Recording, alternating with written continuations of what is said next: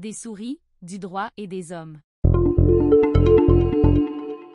Le Canada augmenterait ses frais gouvernementaux en matière de pays de 25% Publié le 1er avril 2022.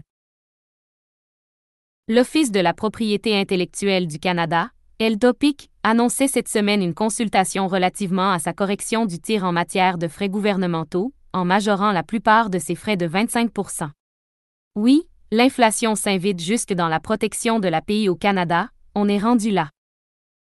Ce qu'il faut comprendre à ce sujet, c'est que les frais qu'exige l'OPIC en rapport avec la protection d'intangibles tels les brevets, les marques de commerce, les dessins industriels, les droits d'auteur et les indications géographiques sont restés inchangés depuis des décennies. C'est un peu comme si le Canada n'avait pas réfléchi au fait qu'en augmentant jamais ses frais, les services gouvernementaux en question deviendraient tôt ou tard déficitaires. Eh bien, grosse surprise, on est rendu là.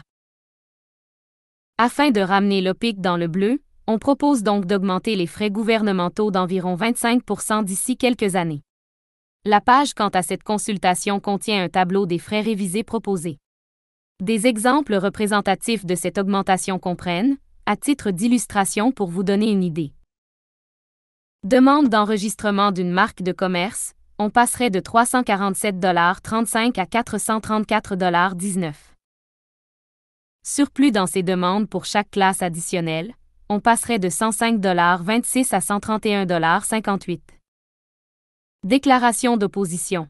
On passerait de 789,43 à 986,78 Avis en vertu de l'article 45 de la loi, non-usage, on passerait de 421,2 à 526,28 et Demande de prolongation de délai, on passerait de 125 à 150,99